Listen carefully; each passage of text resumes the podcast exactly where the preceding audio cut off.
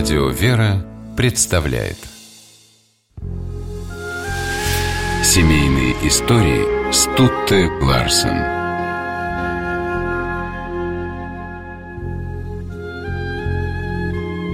Христианская семья Эспера и Зои Атталийских жила во втором веке. У супругов были сыновья Кириак и Феодул. Благочестивое семейство добровольно приняло на себя страдальческий подвиг за Христа – Зная о том, что им уготована страшная смерть, ни мать с отцом, ни дети не отказались от веры в Господа и поддерживали ее друг в друге до последних минут жизни. Эспер и Зоя приняли христианство еще в детстве, став супругами, а потом родителями, и сыновей воспитали христианами. Семья жила в малоазийском городе Атталия на территории современной турецкой Анталии и находилась в рабстве у вельможи Катулла – он был убежденным язычником, поклонялся богине Фортуне и другим языческим идолам. Эсперу, Зое и их детям тяжело жилось в доме Катулла. Они преданно служили, трудились с утра до вечера, но принимать участие в языческих праздниках и молиться идолам отказывались.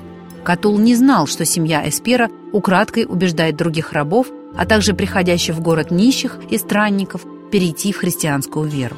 Так продолжалось до того времени, пока Эспера не отправили на работы в одно из близлежащих селений. Воспользовавшись отсутствием отца, Кириак и Феодул решили бежать от Катула и начать борьбу с язычниками. Юноши знали, Эспера это не одобрит.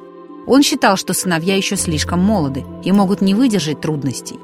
Кириак и Феодул попросили у матери благословения на побег, убеждали ее в том, что у них больше нет сил жить с нечестивыми людьми, но Зоя бежать запретила. Она, как и отец, боялась за своих мальчиков.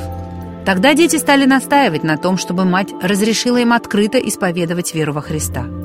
Зоя колебалась. Кириак и Феодул напомнили ей, как она сама всегда внушала им, что нужно хранить данную апостолом Павлом заповедь «Не преклоняйтесь под чужое ермо с неверными».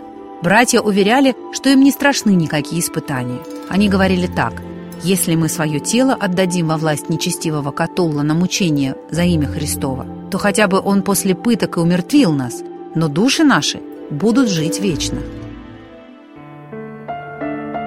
Видя, что ей не удержать сыновей, Зоя согласилась. Братья отправились в покой Катула и объявили ему, что они христиане.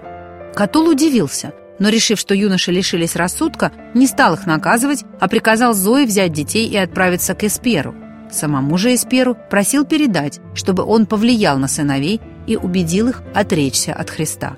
Не стал этого делать Эспер. Вместе с приехавшими к нему женой и сыновьями он усердно молился, чувствуя, что всем им предстоят тяжелые испытания. Семья старалась подготовиться к ним и мужественно принять мучения за веру. А вскоре у Катулла родился сын. Вельможа широко праздновала это событие. На празднике веселился весь город. Люди приносили жертвы идолам, раздавали угощения. Катул пожелал, чтобы его слуги пировали тоже. Всем рабам послали с барского стола сладкие вина и изысканные блюда. Получила их и семья Эспера. И не только отказалась пробовать пищу, Зоя к тому же вышла во двор и выбросила мясо собакам, а вино вылила на землю. Это видел один из рабов Катула и тут же доложил обо всем господину. Катул страшно разгневался.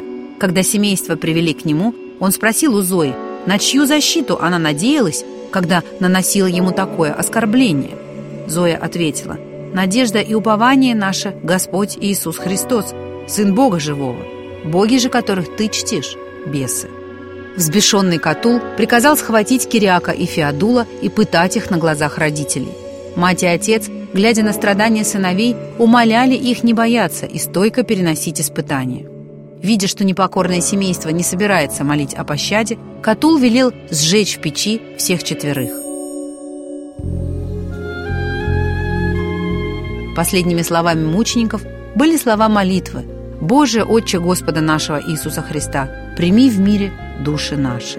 Предание гласит, что в минуты гибели семьи слышалось ангельское пение – а когда на утро тела Эспера, Зои и их сыновей достали из печи, оказалось, что они совершенно не тронуты огнем.